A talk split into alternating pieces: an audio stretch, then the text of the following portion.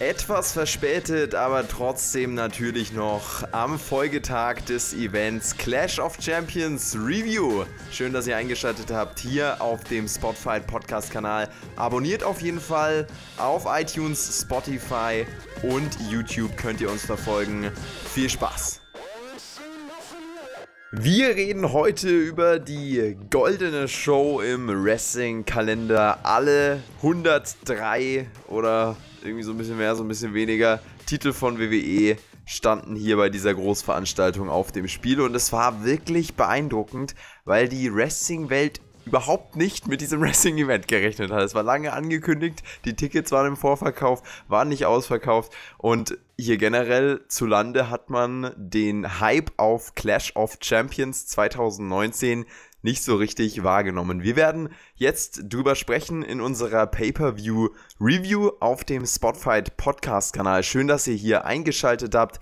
Ab Oktober spätestens geht's hier richtig ab mit super vielen Reviews, super vielen Podcasts pro Woche. Hier ist gerade noch so ein bisschen aktuell Sparprogramm, aber das wird sich ändern und hier schon mal als Sneak Peek quasi die Clash of Champions Review mit meiner Wenigkeit und dem Edeljobber, dem Björn. Herzlich willkommen. Auch du bist natürlich hier mit dabei. Ich bin sehr gespannt, was du heute hier zu sagen hast. Hey, yo, Mainzer zusammen. Ja, Clash of Champions, alle Titel standen auf dem Spiel. Und trotzdem hat man irgendwie das Gefühl gehabt, wenn man das Event gesehen hat, so viel hat man nicht verpasst, wenn man es dann doch verpasst hätte. Ich meine, es waren wirklich einige Leute dabei, die ja dann überrascht waren, auch auf Twitter und sowas, so, oh, heute ist Pay-Per-View. Irgendwie hat es die WWE es nicht geschafft, darauf richtig zu hypen. Und sagen wir mal ganz ehrlich, wenn man das Event im Nachhinein sieht, naja, dann war der Hype auch, wäre der Hype auch nicht gerecht gewesen. Ähm, ich möchte mich jetzt mal meinerseits entschuldigen dafür, dass es keine Live-Review gegeben hat. Der Jonathan hat natürlich eine geplant gehabt, wie immer, aber der Jobber, naja, der ist ja heute in die Schule gekommen und ist jetzt wieder ein Schulkind. Björn, du bist ja jetzt beruflich neu eingespannt, dein Traumjob, Dreamjob und auch Kindheitstraumjob, muss man ja sagen. Lokführer geht in Erfüllung und da gibt es einiges an Umstellung. Verzeiht uns also, wenn die kommenden Podcasts vielleicht nicht ganz so nah am äh, Show-Ausstrahlungsdatum dran äh, quasi dann hier auch veröffentlicht werden. Wir sind ja meistens am Folgetag schon recht früh online mit den Podcasts. Wir versuchen das auch weiterhin natürlich beizubehalten, aber ähm, wenn es mal nicht klappt, dann habt da gerne die Nachsicht, die gute alte. Und wir sprechen jetzt über die gute alte Kickoff-Show. Ähm, gab zwei Matches, die wirklich auch tatsächlich gut waren. Drew Gulak hat sich gegen Humberto Carrillo, ein geiler Name, und Lindsay Dorado, also zwei äh, Luchadores quasi durchgesetzt. Er bleibt Cruiserweight Champion. Und AJ Styles war in der Kickoff-Show. AJ Styles in der Kickoff-Show hat sich hier gegen Cedric Alexander durchgesetzt. Hat dich das hier äh, in Empörung versetzt, als du gesehen hast, dass der ehemalige WWE-Champion, The Phenomenal One, der von vielen als bester Wrestler der Welt bezeichnet wird, AJ Styles, dass der hier in der Kickoff-Show nur stand? Nö, ehrlich gesagt hat mich nicht so groß geschockt. Äh, ich meine, schließlich trägt der Mann ja auch nur den US-Gürtel und dessen Standing ist, naja, ja mittlerweile auch wieder im Keller angekommen, obwohl er natürlich ein großer Name hält, das muss man ganz klar sagen. Und davor das Cruiserweight-Titelmatch. Ähm, war leider nicht so gut wie die meisten Cruiserweight-Titel-Matches. Vor allem ist mir hier aufgefallen, dass die drei überhaupt nicht miteinander harmoniert haben. Findest du? Ja, fand ich schon halt so. Da gab es ja auch ganz, also meines Erachtens ganz, ganz grausame Spots wie diese Double Submission, die überhaupt nicht funktioniert hat und mhm. wo sie sich ja quasi, ja, was mehr irgendwie Ringelpitz wie anfassen aussah, aber nicht irgendwie wie ein ordentlicher Catch. Und da haben wir auf jeden Fall schon ganz, ganz andere Leistungen von den Cruiserweights gesehen. Ähm, irgendwie hatte hier einfach, ja, die haben einfach nicht gut, gut, gut miteinander harmoniert, hatte ich das Gefühl gehabt. Ja, und AJ hier in der Pre-Show zu sehen, mag vielleicht für den einen oder anderen überraschend kommen, aber naja, man muss auch die Standing der Gürtel sehen, ne? Gut, Bailey war jetzt auch vor kurzer Zeit in der Kickoff-Show noch und jetzt ist sie gerade Champion. Also ich weiß nicht, ob das so viel Aussagekraft hat, aber die Empörung war mancherorts groß. Das auf jeden Fall schon zur Kickoff-Show und dann gehen wir Was? zu den. Ich muss ja, man muss ja zumindest noch sagen, dass es auch irgendwie traurig ist, dass man Cedric Alexander kurz gepusht hat, nur um ihn dann innerhalb von vier Minuten vermöbeln zu lassen. Fand ich ja auch sehr lustig. Okay, das äh, willst du noch dazu sagen, ja. Ja, hätte ich so nicht erwartet. Also ich hätte zumindest schon gedacht, dass er ein besseres Showing bekommt, aber prinzipiell war das ja eher ein Aufbausieg für AJ Styles. Was den Beat dann danach groß sollte, habe ich auch nicht verstanden. Okay, man müsste weiter als Ziel etablieren, aber ähm, das war uns doch vorher schon bewusst, oder? Mhm. Ja, das hat auf jeden Fall der Stimmung in der Halle nicht beigetragen. Ja, also generell die Stimmung in der Halle, die war ja auch äh, sehr, sehr eigenartig und äh, hat hier Höhen und Tiefen an diesem Abend erlebt. Ähm, aber ich ähm, fand's gut, aber ich fand's gut, wie sie das gemacht haben, als die Matches ja quasi immer angekündigt waren, also dass die Leute dann im Ring waren, hat man ja schön die Halle schön abgedunkelt gehabt und so. Ich habe ja erst gedacht, nach dem, vor dem ersten Match so, okay, wollen die jetzt quasi jetzt einfach so dunkel die äh, Veranstaltung abhalten, aber das fand ich relativ cool. Das hat coole Atmosphäre reingebracht, fand ich. Ähm, und danach hat man dann während der Matches ja auch wieder das Licht aufgedreht. Ja, generell auch eine sehr goldene Atmosphäre. Also man hat ja wirklich alles Gold gemacht in dieser Arena, was irgendwie Gold sein konnte. Ähm, alles, was irgendwie eine goldene, eine, eine LED hatte oder irgendwie eine, eine, goldene Anzeige vertragen hat, das wurde dann auch genauso gefärbt. Und es ging dann auch um Gold beziehungsweise um Silber äh, bei dem Raw Tag Team Champion Titel Match hier direkt zum Start des Pay-per-Views Braun Strowman und Seth Rollins traten an gegen Dolph Ziggler und Robert Root.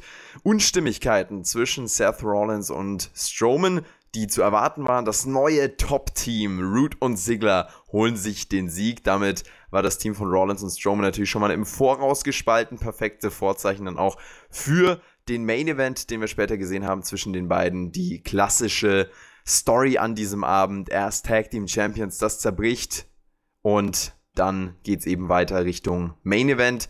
Äh, trotzdem ist es natürlich hier ganz, ganz eigenartig zu sehen, wie Dorf Ziggler und Robert Root jetzt wirklich hier aus dem Nichts tatsächlich äh, das neue Team zu sein scheinen. Überstürzt, haben wir ja schon angesprochen, mit diesem krassen Push dann in den Wochenshows, äh, als sie dann auch Number One Contender wurden ähm, und da irgendwie die halbe Tag Team Division zerlegt haben. Aber dass man sie ja wirklich jetzt auch noch konsequent zum Titel bringt, zeigt ja schon, man will auf jeden Fall vorerst so ein bisschen auf sie setzen. Man konnte mal auch ein bisschen damit rechnen, dass sie hier die Titel gewinnen. Und jetzt ist natürlich die Frage, äh, was ist das Ziel mit den beiden? Ähm, man bringt quasi, das klingt jetzt hart, aber man bringt zwei Versager zusammen, die vorher nichts mit dem Main Event ansatzweise zu tun haben, es sei, äh, zu tun hatten, es sei denn, es ging um diese äh, Undercard Show. Ähm, Sigler wurde von Goldberg komplett auseinandergenommen, dann von The Miz und Bobby Roode, wie gesagt, der war eben nur bei dieser Undercard-Show am Start und jetzt äh, gewinnen die hier Titelgold. Das hat, finde ich, schon direkt zum Start der Veranstaltung sehr, sehr viel Glaubwürdigkeit rausgenommen, weil dieses Team, finde ich, einfach diese Rechtmäßigkeit und diese Glaubwürdigkeit überhaupt nicht mitbringt, um diese Titel zu halten und zeigt natürlich auch, in welchem State die Tag Team Division allgemein gerade ist. Ja, jetzt hast du mir schon sehr, sehr viel vorweggenommen. Ähm, genau das ist der Fall. Und nicht nur, dass die Glaubwürdigkeit der Tag Team ähm, Division damit mal wieder ein bisschen auf den Kopf gestellt wird und der beiden aktuellen Titelträger jetzt mit Robert Root und Dolph Ziggler, die ja vorher die absoluten Versager waren. Du hast es gerade schon angesprochen, der Goldberg squashed, The Mist hat, ihn, hat Dolph Ziggler gesquashed. Und ähm, jetzt haben wir hier die beiden, ja, im späteren Anschluss Main-Eventer, die gegen diese beiden antreten und bis dahin noch Titelträger waren. Und klar, normalerweise musst du einfach die Story bringen, die beiden verstehen sich halt nicht, es gibt äh, Unstimmigkeiten. Also hat man im Match ja gar nicht so groß selber präsentiert. Klar, am Ende gab es halt ähm, ja diesen Body, Body Slam, nee, Body Slam war es ja nicht, also dieses Umlaufen von Braun Strowman, wo er dann unglücklich Seth Rollins trifft, aber das kann ja auch mal einem etablierten Tag-Team passieren. Das war jetzt keine Unstimmigkeiten, so wie ich sie mir vorgestellt habe. Ich habe ja echt gedacht, okay, irgendwie, die werden sich in die Haare kriegen und dadurch den Fokus verlieren und dadurch halt im Endeffekt auch die Titel verlieren. Das hätte man auch logisch erklären können, aber das hat man meines Erachtens in diesem Match überhaupt nicht geschafft rüberzubringen. Am Ende war es halt eine unglückliche Aktion, aber es war jetzt nicht so, dass die beiden sich halt zu diesem Zeitpunkt irgendwie nicht verstanden hätten oder so. Und dann sehen halt einfach die beiden Main-Eventer gegen die beiden Clowns, die vorher einfach alles verloren haben, einfach richtig schlecht aus. Wie gesagt, ein Goldberg braucht 90 Sekunden, um Dolph Ziggler zu besiegen. Und ähm, ja, die beiden Main-Eventer des Show, heute, heute, des, des heutigen Abends oder des gestrigen Abends, ähm, ja, schaffen es nicht, sich gegen die beiden hier durchzusetzen. Das sah einfach extrem schwach aus. Es war meines Erachtens schwach gebuckt, das Match, und ein ziemlicher Down zum Anfang. Äh, wir können gerne das Damenmatch von Charlotte und Bailey überspringen und direkt zum nächsten SmackDown-Titelmatch äh, gehen. Warum? Äh, zu, zum Tag Team Titelmatch, weil ich äh, finde, dass das genau da in diese Richtung passt, äh, wenn wir über die Tag-Team-Titel reden wollen. Und ich finde, das passt gerade sehr gut okay. thematisch, weil wir da auch gesehen haben, wie wertlos sich irgendwie diese, diese Titel anfühlen. Ich habe es nämlich äh, gemerkt, als äh, The Revival sich hier die Titel sichern konnten gegen New Day. Ähm, die beiden haben, also Dash und Dawson haben Big E außerhalb des Rings ausgeschaltet, danach Xavier Woods ähm, im Ring, der mit zwei Gegnern dann zu tun hatte und abgefertigt wurde. Der umgedrehte Figure 4 führt zum Sieg für The Revival.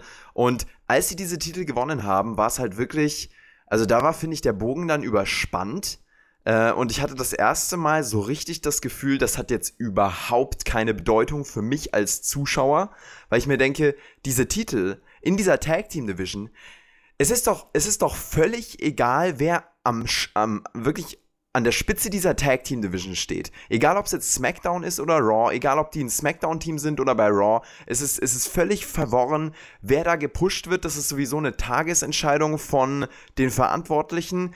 Jemand, der sich backstage beim Catering gut verhält, so wirkt es manchmal. Es ist keine Linie da drin. Es geht nicht um ein aufgebautes Team, es geht nicht um ein etabliertes Team. Das kann auch Sigler und Root sein, die sich dann äh, in einem in einem riesigen Match da durchsetzen gegen die halbe Division und ähm, dann zusammengewürfelt auf einmal zwei Wochen später die Tag Team Champions sind. Es kann doch nicht wahr sein. Und das hat für mich in Kombination mit diesem Match, also einmal Raw Tag Team Titelwechsel und SmackDown Tag Team Titelwechsel an diesem Abend, haben für mich die Luft aus der Tag Team Division rausgenommen und es interessiert mich mittlerweile einfach auch wirklich gar nicht mehr, wer diesen Titel hält Vorher war es noch so ein bisschen Interesse zumindest, weil ich mir dachte, okay, es ist zumindest die Spitze der Tag Team Division. Aber es ist nicht die Spitze. Es ist einfach irgendein Team, dem man die Titel gibt. Die haben dann auch mehr Fokus und mehr Matches, aber sonst ändert sich doch nichts. Es hat doch kein Prestige mehr so wirklich, oder?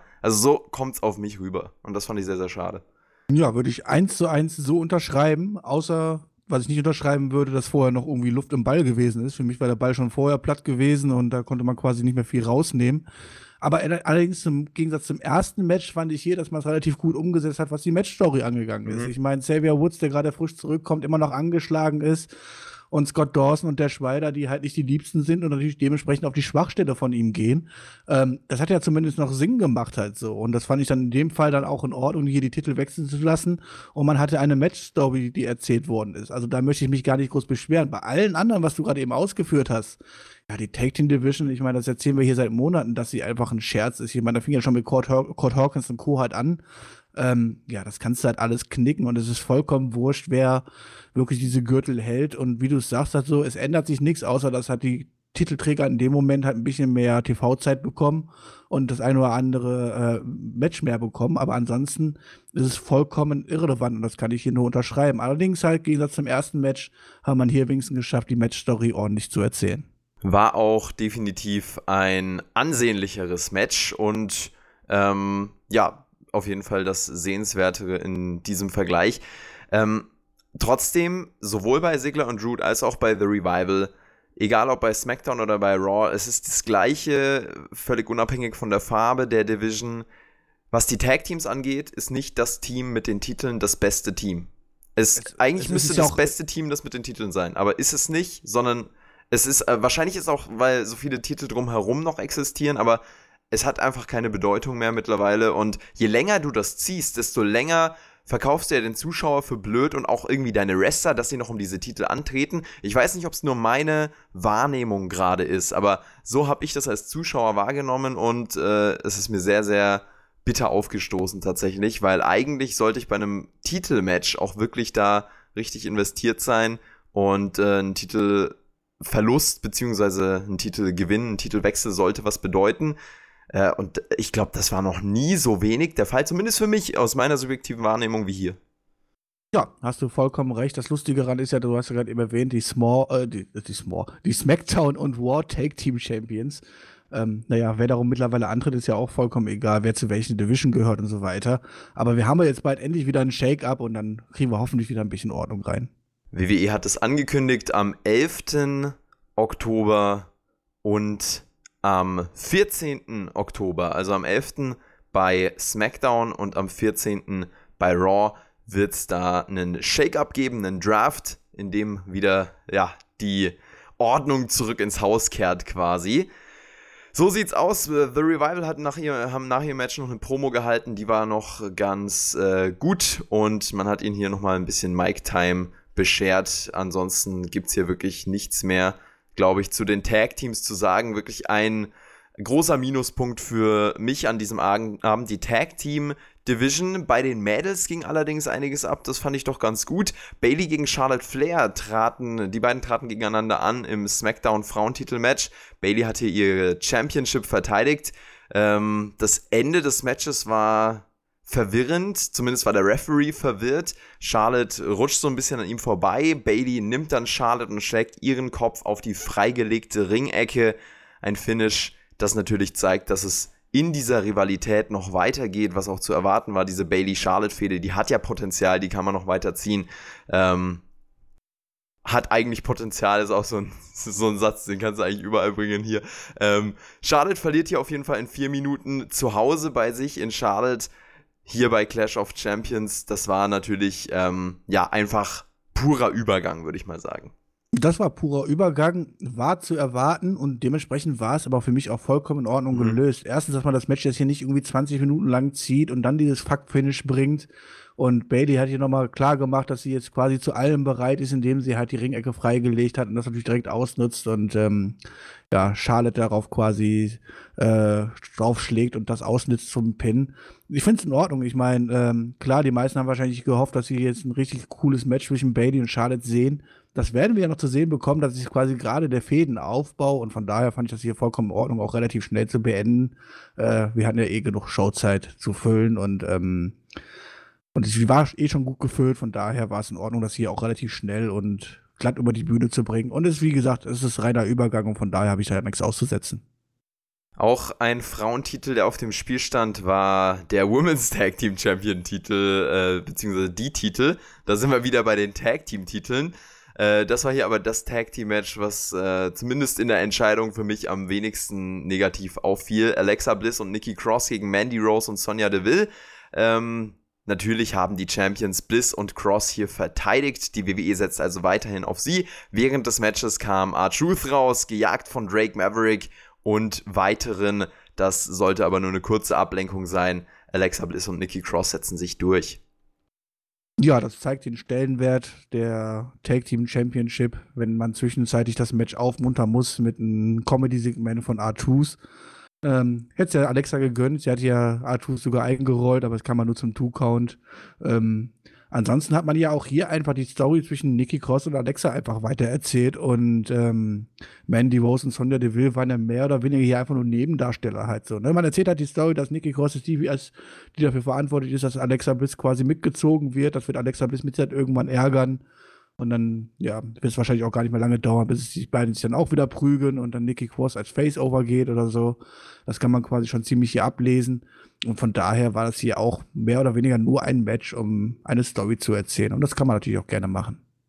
Und dann lass uns doch nochmal die Chronologie brechen und mit Becky Lynch und äh, Sasha Banks weitermachen. Dann haben wir direkt alle Frauenmatches hier auch äh, besprochen. Wir sind gerade so im Flow, Björn, den will ich jetzt nicht unterbrechen. Es ging um den Raw-Frauentitel Becky Lynch gegen Sasha Banks, das große Comeback-Match von Sasha Banks.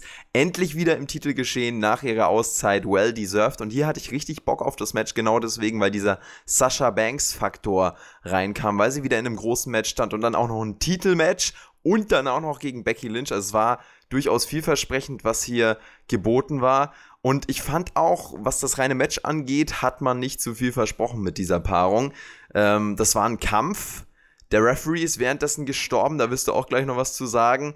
Ähm, die beiden haben Aggression transportiert, auch Becky Lynch, trotz ihrer äh, facigeren Rolle. Das war nicht komplett klar im Voraus. Becky Lynch ist ja gerade so ein bisschen, was die Zuschauerreaktionen angeht, recht äh, hin und her gerissen. Also das ist recht gemischt aktuell und sie hat auch eine klare Heal-Aktion eigentlich gezeigt. Zumindest eine brutale Aktion, bezeichnen wir es mal so. Der Disarm durch einen Stuhl gegen Sasha Banks. Sie tappt in diesem Move. Die offizielle, äh, offiziellen unterbrechen das. Am Ende steht eine andere Entscheidung. DQ, weil Becky den Referee vorher mit einem Stuhl getroffen hat. Unabsichtlich das war der Ref-Bump in dem Match, nachdem quasi alles eskaliert ist und nachdem der Referee auch äh, sehr, sehr lange gestorben ist, dann aber wieder auferstanden ist. Ähm, das war vom Match her super, das Finish war chaotisch, aber das, was WWE darstellen wollte, auch die Charakterdynamik, die haben sie, denke ich, trotzdem darstellen können. Hm, ja, auch das war ja quasi mehr oder weniger jetzt einfach nur ein Übergangsfight und auch nicht das Ende der Fehde. Und ähm, hier hat man aber zumindest 20 Minuten ordentlich Action zu sehen bekommen und das ähm, auch nicht gerade so unbrutal, zumindest wenn man das mit, äh, wenn man das sieht, dass die Mädels hier am Werk waren. Ähm, ja, du hast angesprochen, es gab den UF-Bump mit dem Stuhl von Becky Lynch, der aus Versehen natürlich den Ringrichter niedergestreckt hatte. Und ähm, Gerüchte zufolge soll der Ringrichter heute übrigens immer noch im Ring liegen und tot sein. Der war ja danach irgendwie minutenlang ausgeschaltet und am Ende ist man auch wie ihn gar nicht mehr eingegangen, oder zumindest habe ich nicht mitbekommen, ob, ob er noch am Leben ist oder nicht, denn ja, das Ende war ja dann quasi, ähm, dass ganz viele andere Webs reinkamen und Offizielle, die die beiden dann getrennt haben und dann verkündet haben, dass das Match ja war es ein No-DQ oder war, war, war nee, war ein DQ-Sieg für äh, Sascha Banks, ne? Dann am Ende, wer Becky den genau. schon zugeschlagen hat. Ja, die beiden haben natürlich die Auszeit des Referees dafür genutzt, sich ordentlich zu brawlen, sind ins Publikum rein, sind dann noch in den, ja, nicht in den Backstage-Bereich, sondern in den Food-Bereich quasi von den Zuschauern rein, haben sich dort ordentlich gegeben. Ähm, das konnte man ordentlich, ordentlich angucken. Das war zumindest, glaube ich, das Unterhaltsamste wahrscheinlich am ganzen Abend.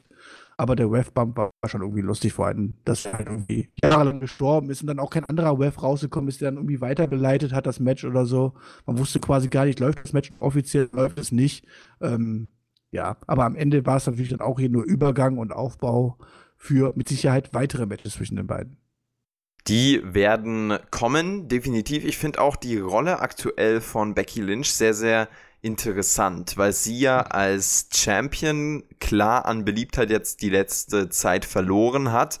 Ähm, sie war im Hype letztes Jahr nach dem SummerSlam, dann kam diese WrestleMania-Story, die so unlogisch war teilweise, da ist sie ein bisschen abgekühlt, ähm, aber es war trotzdem eine angenehme Dynamik noch mit Ronda Rousey, die ja ein super Heal war auch zu der äh, Zeit, Charlotte, die da noch mit in dem Mix dann äh, stand. Und da war sie noch diese Jägerin. Da konnte sie sich noch drauf verlassen, die Leute wollen sehen, dass ich den Titel gewinne. Also bejubeln die Leute Becky Lynch. Dann kam der Titelgewinn. Die Spitze war quasi erreicht und ab da war eigentlich die Beliebtheit dann klar rückläufig. Die Seth Rollins-Beziehung, die dann auch nicht mega beliebt macht, wenn der äh, Boyfriend und dann auch mittlerweile Verlobte da einige Fauxpas in den sozialen Medien hinter sich hat. Und die Crowd ähm, sieht dann Sasha Banks auf der anderen Seite, stellt sich dann mehr hinter Sasha Banks, die eben gerade diesen Hype hat.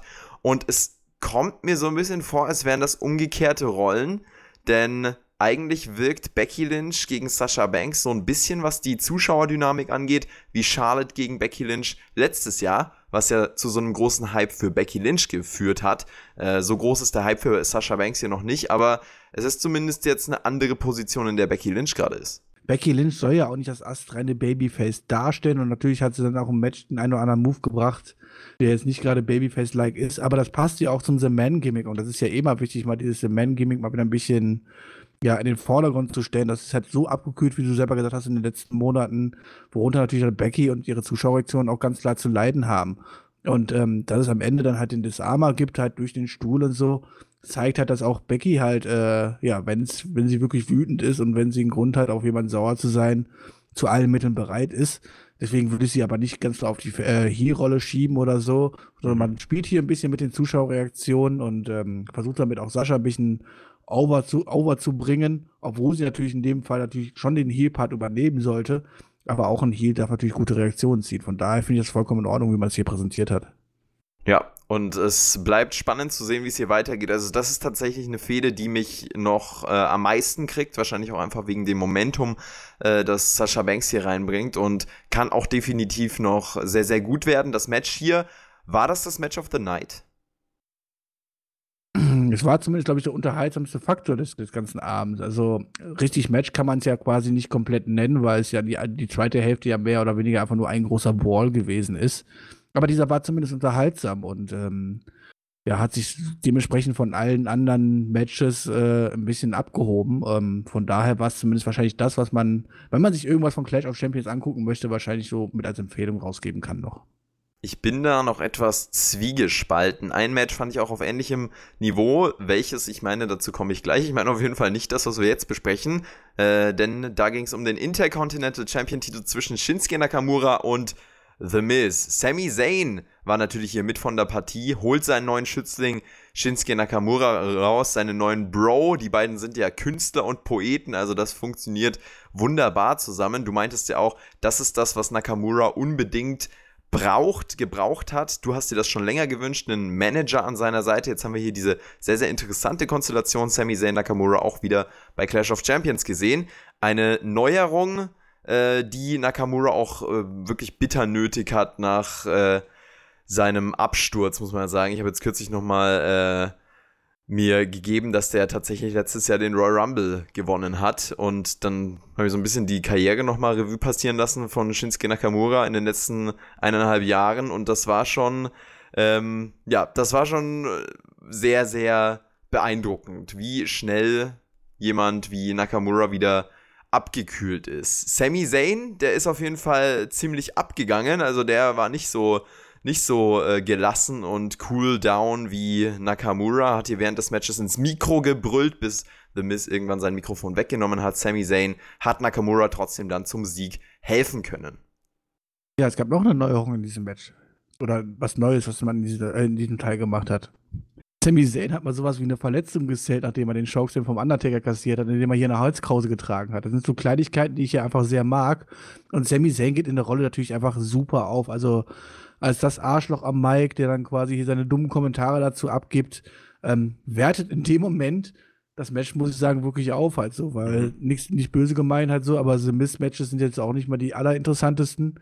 Aber Nakamura gefällt mir in der Rolle auch viel, viel besser, der jetzt hier viel, viel mehr sein ja, Strong-Style zeigen kann und seine harte Akku zeigen kann, plus dann halt Sami Zayn, der draußen steht und das Ganze noch anfeuert und äh, die Würze da reinbringt.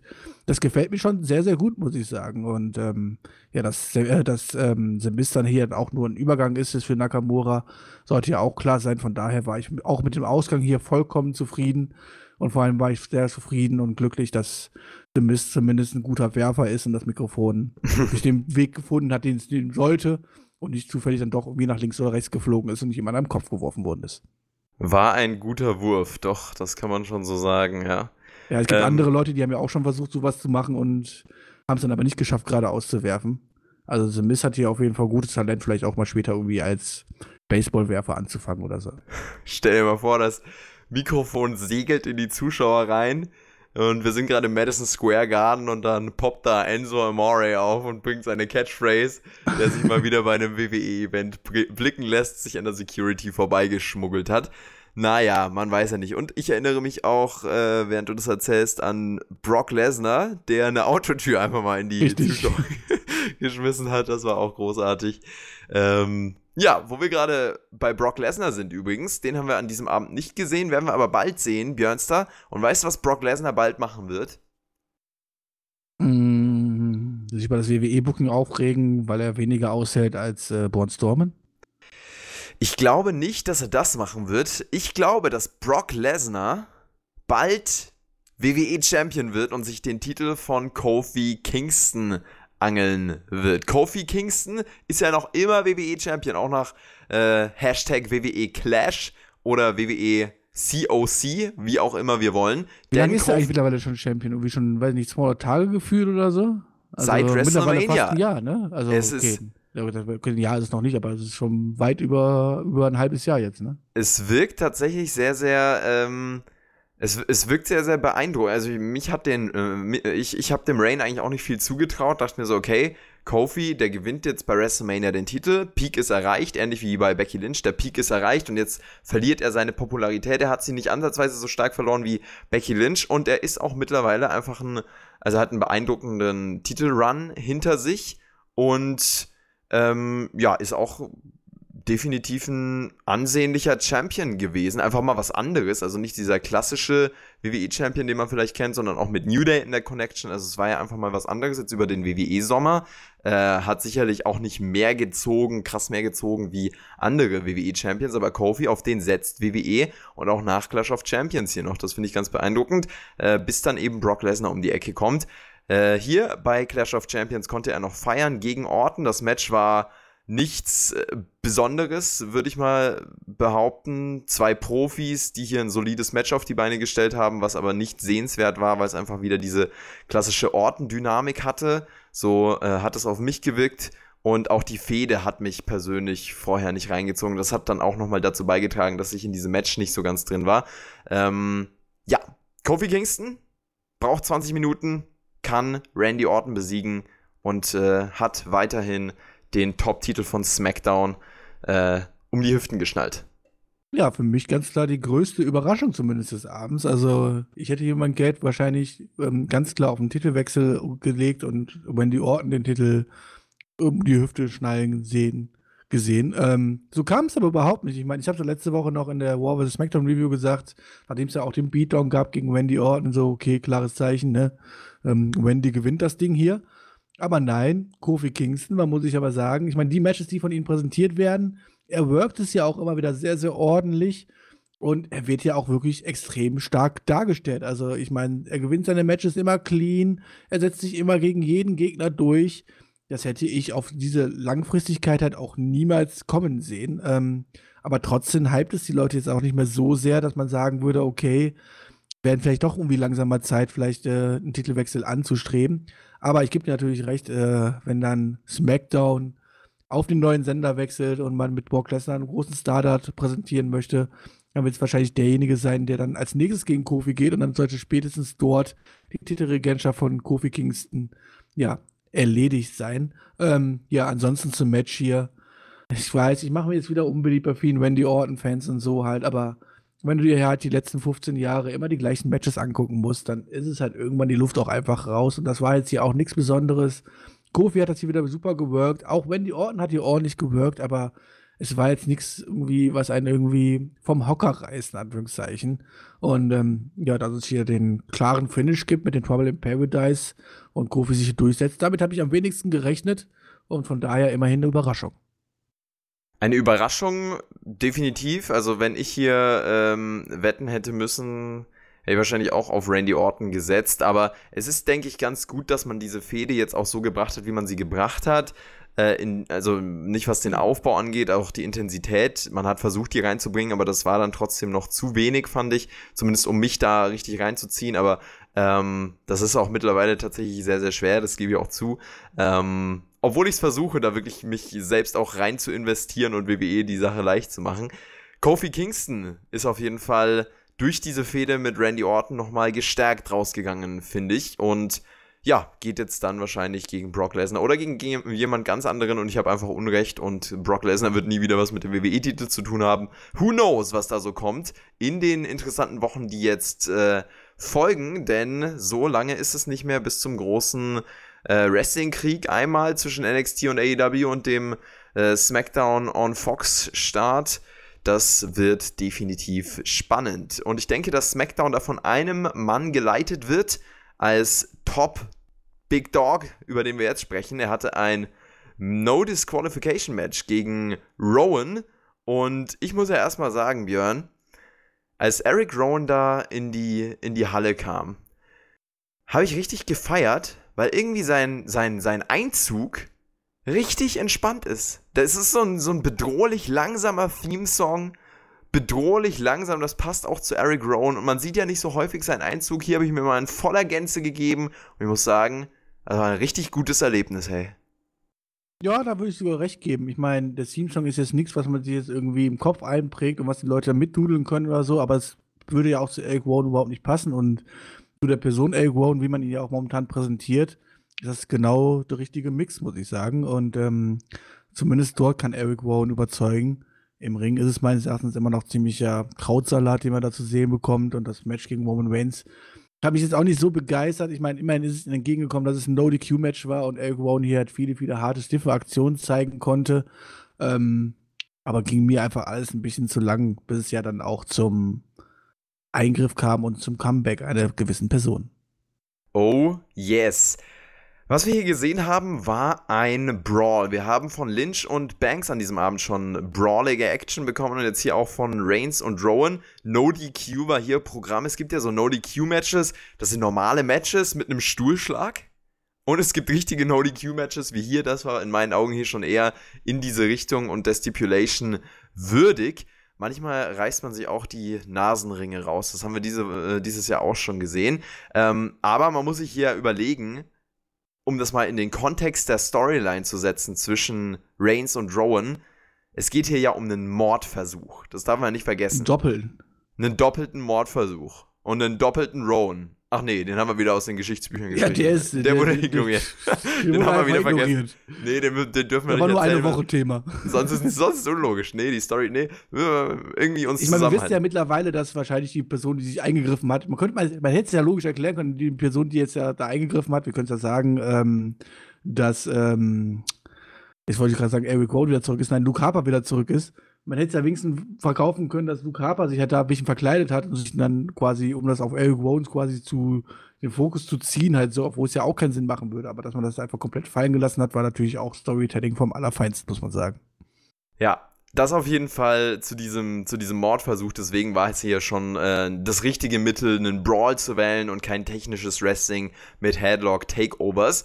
Was auch Eric Rowan nicht kann. Kann ich nicht äh, so wirklich beurteilen bin, habe jetzt nicht die In-Ring-Work von Eric Rowan studiert, wobei ich auch äh, sagen würde, er kann natürlich diese grundsätzlichen Dinge, aber da müssen wir vielleicht mal wieder mit einem Wrestler drüber sprechen. Das ist auch kein Problem, denn der Spotfight Podcast ist ja der Podcast mit Wrestlern und äh, vielleicht können wir da auch demnächst mal für einen WWE Pay-Per-View. Experten und den Jobber. Und den Björn. vielleicht können wir da, da für eine. Was ist denn der nächste Pay-Per-View? Die Survivor Series steht ja jetzt natürlich im Winter an. Und sonst, was geht noch so? Ich habe tatsächlich den nächsten pay per gar nicht auf dem Schirm. Ich habe keinen Plan. Frag mich nicht. Ich weiß es wirklich nicht. Also, ich bin ja froh, dass ich weiß, dass der äh, Pay-Per-View gestern Clash of Champion hieß. Das ist ja auf jeden Fall schon mal eine Leistung. Es wurde auch, äh, glaube ich, ange Hell in a Cell. Hell in a Cell natürlich, äh, schon am 6. Oktober übrigens. Also es geht ab. Geiles oh, Leben. da wird man bestimmt eine Story machen, dass es so mal das Rematch gibt gegen Eric Rowan und dann in Hell in a Cell. So kann natürlich Luke Harper nicht eingreifen, der ist aber dann trotzdem einfach tot. Geil. Aber Spoiler. jetzt warte doch mal. Der 6. Oktober, tatsächlich, ja. Also das ist ja schon richtig bald. In dieser, in dieser Fox-Startwoche auch. Also ganz beeindruckend. ja, ja. ich glaube, zwei Wochen Shows, nee, drei Wochen Shows bis dahin, ne? Ja. Heftiges Leben. Äh, Hell in a Cell wird auf jeden Fall da noch kommen. Wieso wollten wir jetzt eigentlich darauf hinaus? Warum du darauf hinaus wolltest, das weiß ich nicht, aber so, ich schließe zumindest daraus, wie es wahrscheinlich zwischen Roman Reigns und ähm, Eric Rowan weitergehen wird, denn schließlich wird die Roman Reigns das ja nicht auf sich sitzen lassen. Äh, wir können es ja erwähnen, Luke Harper kam ja zurück, hat eins eingegriffen ins Match und hat dann im Endeffekt dafür gesorgt, dass äh, Eric Rowan ja sein Iron Claw, äh, Iron Claw nochmal durchsetzen konnte und ähm, ja hier Roman Reigns pinnen konnte und das wird natürlich Roman Reigns nicht auf sich sitzen lassen. Ich meine, wurde Mann versucht zweimal umzubringen und jetzt hat das Match auch noch verloren. Also wird es natürlich auch hier erstmal weitergehen. Absolut, ja, da wird es weitergehen. Äh, und es entwickelt sich ja gar nicht so in die Richtung, in die wir es jetzt äh, gedacht hätten. Also, wir haben ja am Anfang vermutet, okay, Brian gegen Reigns. Äh, und ich glaube, das war auch am Anfang der Plan. Und dann hat man es umstrukturiert zu erstmal Rowan und jetzt wahrscheinlich noch mit Harper. Äh, das neue Tag-Team, was man hier wieder reinbringt. Ist übrigens auch stark reingebracht worden. Das fand ich sehr, sehr stark, wie man das hier umgesetzt hat. Einfach auch um den beiden richtig das Spotlight zu geben. Ähm, das war durchaus hilfreich, denke ich, auch für das. Luke Harper sah auch aus wie ein Badass.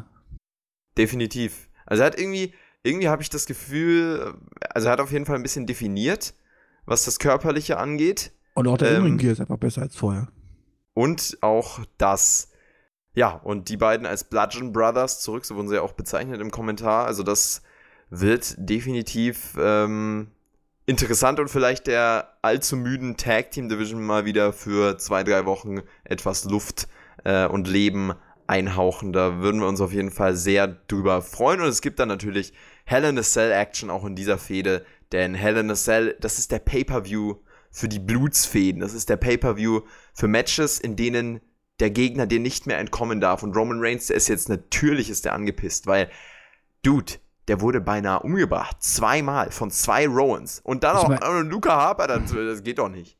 Man kann natürlich auch wunderbar die Story erzählen, dass sich dann Roman Reigns jetzt vielleicht jetzt doch bei Daniel Bryan entschuldigt, wenn Daniel Bryan wirklich nichts damit zu tun gehabt hat und äh, sich ja auch wieder von Eric Rowan und in dem Fall dann auch von Luke Harper quasi wieder absplittet und dann vielleicht auch wieder auf die gute Seite wechselt. Äh, ich meine, bei WWE kann man das ja machen wie wechseln in Unterhose halt so, ne? Das ist ähm, wäre übrigens gut, wenn öfters mal die Wrestling-Fans die Unterhosen wechseln, aber zumindest das. Gimmick sollte sich nicht jede Woche ändern, aber man könnte natürlich auch wie Hell in a Cell hier wunderbar ein Hell in a Cell Tag Team Match rausmachen, wo dann Roman Reigns mit Daniel Bryan gegen Eric Rowan und Luke Harper antreten werden. Meine Prediction. So wird's laufen. So wird es laufen. Dann sind wir mal sehr gespannt, wie deine Prediction äh, in Erfüllung geht. Und es wird natürlich auch in Sachen Universal Title einiges äh, für Hell in a Cell geben. Da wurde ja schon äh, Bray Wyatt ordentlich spekuliert. Und äh, den haben wir an diesem Abend auch noch gesehen. Kleiner Spoiler. Davor wollen wir aber natürlich besprechen, wie der Main Event vonstatten ging. Seth Rollins und Braun Strowman, die haben zum Start der Show schon nicht harmonieren können. Und hier im Ring, da ging es gegeneinander, aber ich kann dir sagen, die haben super harmoniert. Also das war richtig stark, was die beiden hier im Ring gebracht haben. Man muss auch sagen, dass Braun Strowman einfach im Ring, wenn er abliefern kann, dann liefert er auch ab. Zumindest in den meisten Fällen. Der ist ein super Monster. Ich finde auch, die beiden haben das einfach toll äh, gerasselt. Und das war von so, Monster gegen Highflyer, war eine super Harmonie, hat perfekt zusammengepasst und ähm, Braun Strowman wurde auch in dem Rahmen, in dem es möglich war, zumindest noch stark dargestellt. Drei Storms, der Pedigree kam dann aber trotzdem durch und da kann Strowman nicht mehr auskicken. Seth Rollins gewinnt und Waren's am Ende verteidigt. nicht sogar, waren es am Ende nicht sogar fünf Storms? Also Weiß ich dem- nicht. am- Es waren auf dem jeden Ped- Fall einige. Ich habe dem nicht genau Pedigree Ich mitgezählt. glaube, nach dem Pedigree gab es dann nochmal einen Stomp, oder? Und der ist dann blieb er, glaube ich, ähm, Braun Strowman liegen und damit hat er quasi mehr Stomps überlebt als Brock Lesnar. Also Respekt. Also natürlich könnte man sagen, in dem Moment hat man Braun Strowman hier gesaved. Also erstmal zum Match selber, ja, ich gebe dir vollkommen recht. Äh, die beiden haben super miteinander harmoniert. Rollins kann auch einfach relativ äh, einfach super sellen halt so und Braun Strowman ist halt einfach ja seine Entwicklung seit Anfang an, seitdem er bei der WWE ist. Ich meine, wenn wir überlegen, wo der Typ aufgetaucht ist, damals bei der Wyatt Family und der wirklich eigentlich gar nichts konnte, außer Leute umrennen. Und was er heute mittlerweile im Ring präsentiert, ist ja unglaublich. Ich habe natürlich einmal richtig Angst um ihn gehabt, dass es richtig in die Hose ging, als er aufs Top gestiegen ist und den Splash gezeigt hat. Mhm. Da war ja kurz davor, das Gleichgewicht zu verlieren und nach hinten runter zu klatschen. Das wäre dann ganz, ganz böse geendet. Aber sowas muss man auch erstmal als ja, so großer Big Man und mit der Statur muss man das erstmal durchziehen. Und ähm, da muss man Braun Strowman einfach groß loben. Und der hätte wahrscheinlich viel mehr verdient als ja, die Darstellung, die er eigentlich wirklich hat, weil, naja, Braun Strowman ist ja das Monster. Aber es ist auch das Monster, was alles zerstört. Nur sobald es in die Titelmatches geht, da ist er halt so, ne? Ja, ähnlich wie früher halt Bray White, halt der Verlierer.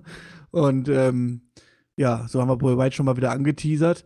Und ja, prinzipiell, was willst du mit Braun Strowman jetzt noch groß machen? Ich meine, alle seine großen Titelchancen verliert er am Ende. Und hier hat er am Ende auch unterlegen sein müssen. Natürlich wurde er stark dargestellt, indem er mehr Storms quasi ausgehalten hat als ein Brock Lesnar, aber ähm, ob es ihm das am Ende hilft, am Ende steht einfach nur Niederlage gegen Seth Rollins, äh, Seth Rollins da, ne? Mhm. Und so wird wahrscheinlich Braun Strowman einfach der ewige Upper Kader bleiben.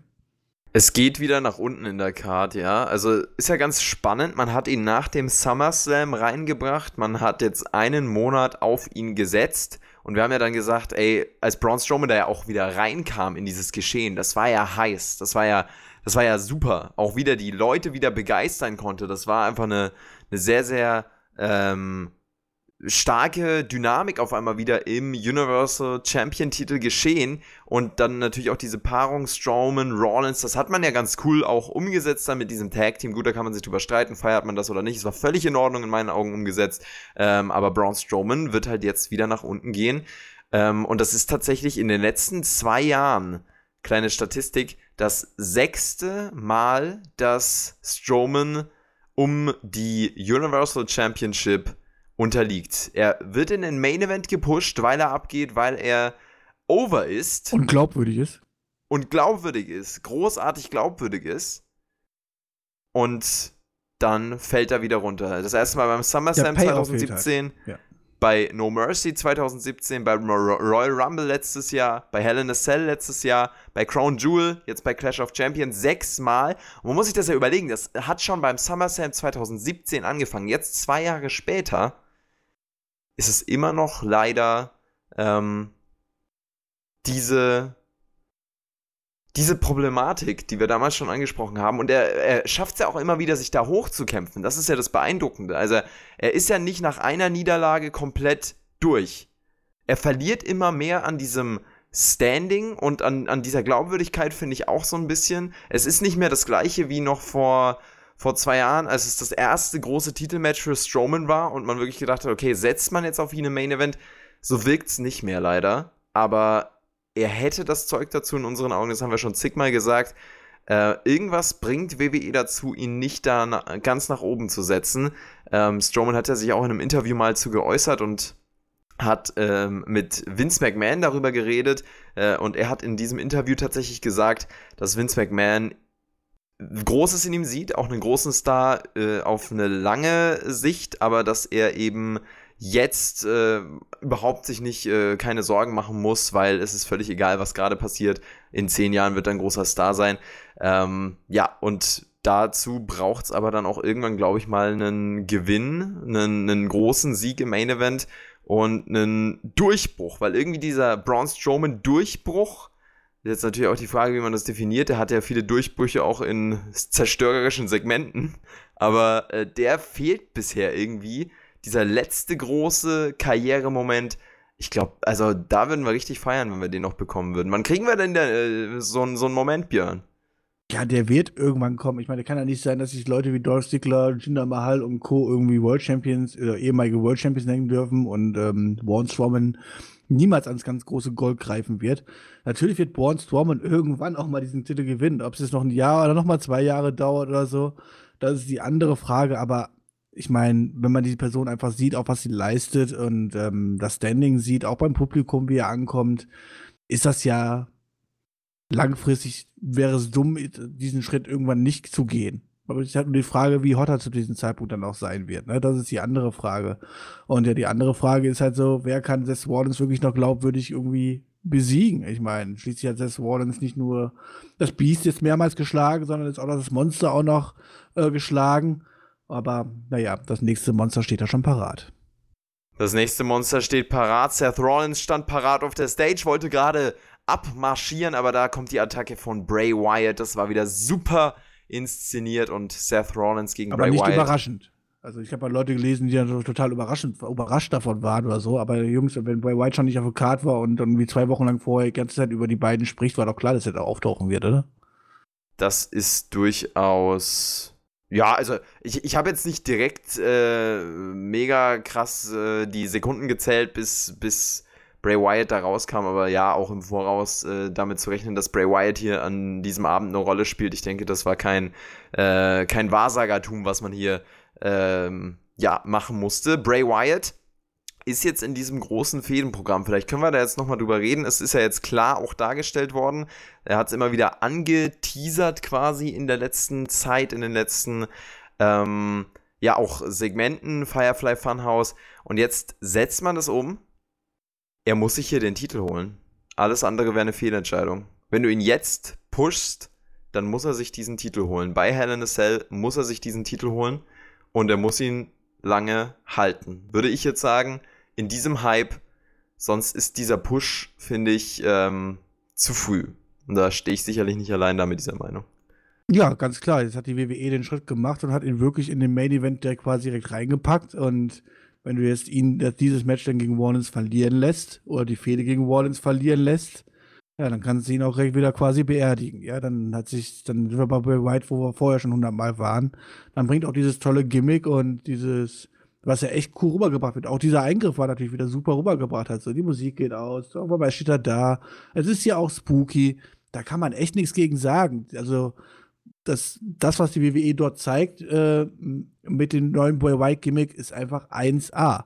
Allerdings muss ich auch recht geben, ich habe ja auch nicht nur letzte, letzte Woche die Woche SmackDown Review mitgemacht, sondern auch davor die Wochen äh, gehört, wo ich nicht dabei gewesen bin und kann einfach nur quasi euch zustimmen, dass er wahrscheinlich noch gar nicht nötig gehabt hätte, überhaupt in Richtung Gürtel zu gehen, weil er ist so over, das Gimmick ist so over, dass er wahrscheinlich zum aktuellen Zeitpunkt diesen Gürtel noch hätte gar nicht gebraucht. Aber wenn man jetzt diesen Schritt geht und wenn man ihn jetzt in den Main Event reinbringt direkt, ja, dann wäre alles andere als ein Sieg gegen Seth Rollins wirklich fatal.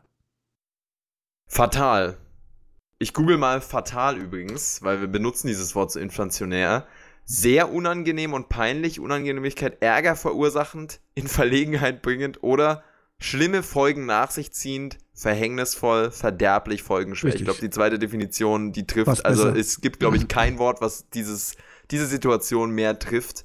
Äh, das wäre wirklich verderblich. Von daher, ähm, also Dann Bray Wyatt. Das Gimmick verdorben. Bray Wyatt for President sowieso. Nee, vielleicht mit, der, mit dem Gesicht nicht, aber gut. Ähm, nö, die Kurve kratzen ist nicht politisch, aber immerhin, also immerhin for Universal Championship, das sollte auf jeden Fall gesetzt sein. Und Björn, ich freue mich darauf, mit dir über Hell in a Cell zu sprechen. Ich freue mich mit, äh, darauf, äh, mit dir äh, über dieses Match am, zu reden. Das ist dann am Wochenende nach der World Tag Team League, oder? Oder in der Woche, also quasi am Wochenende von World Tag Team League. Das ne? ist äh, von der Wochen, äh, am Wochenende der World Tag Team League. Das ist in Oberhausen übrigens ein Wrestling Festival, drei Tage Tag Team Action in einem Turnier von der WXW in Oberhausen. Wenn ihr vorbeikommen wollt, seid am Start. Björn und ich sind ebenfalls da. Bist du ähm, da abends, also nachts schon wieder zu Hause, dass du es abends, also nachts gucken kannst? Weil dann kann ich das mal spoilern, dass es wahrscheinlich dann auch wieder eine Live-Review geben wird. Äh, ich bin sehr gespannt. Also das muss ich echt gucken, wie ich das am besten handhabe. Äh, es kann sein, dass ich das, also da muss ich ja wirklich dann auch vier, fünf Stunden fahren. Das wäre tatsächlich sehr, sehr krass. Aber müssen wir mal gucken. Vielleicht kriegen wir das tatsächlich hin. Schlafrhythmus muss am Start sein. Ja, mal gucken. Also folgt uns am besten auf Twitter, at der Edeljobber beim Björn und at PerkixWWE, das findet ihr auch in der Videobeschreibung. Und dann seht ihr da einfach, ob es eine Live-Review gibt, ob die erst im Laufe des Tages online geht. So sei das gesagt. Und Björn, äh, ich bin da sehr gespannt, wirklich mit dir drüber zu reden, wie man mit Bray Wyatt weitermacht, weil der ist ja wirklich the hottest thing going in WWE. Im Gegensatz zu Clash of Champions, das war nicht so hot leider. Wie hat es dir gefallen auf einer Skala von 1 bis 10? Puh, also rein vom Wrestling her wieder kann man da wieder nicht groß meckern. Das kann man aber so gut wie kein WWE Pay-per-View. Also ich meine, die Worker geben wirklich ihr Bestes. Allerdings, wenn man dann halt teilweise die Ausgänge sieht, die, die Storytelling sieht und ja, wie irrelevant das ein oder andere einfach ist. Und ähm, ja, dadurch einfach halt auch keine Spannung aufkommt. Und wenn man, wenn keine Spannung aufkommt und man nicht involviert ist, dann ja, können die Matches noch so gut sein, dann kommt man einfach nicht rein. Und ja, also alles, alle, alles, was mehr als 5 von 10 ist, ist, glaube ich, definitiv übertrieben. Aber man kann jetzt auch nicht sagen, dass es nur eine 3 von 10 war oder so. Also ich würde wahrscheinlich schon hier einfach 5 von 10 geben. War solide, aber jeder, der es verpasst hat und es nur unsere Review gehört hat, der braucht es auch nicht nachhören. Also nachgucken, nachhinein. Das muss man ganz klar sagen. Also, ähm, ja, man muss es nicht gesehen haben. Und das ist eigentlich für ein WWE-Pay-Per-View einfach zu wenig.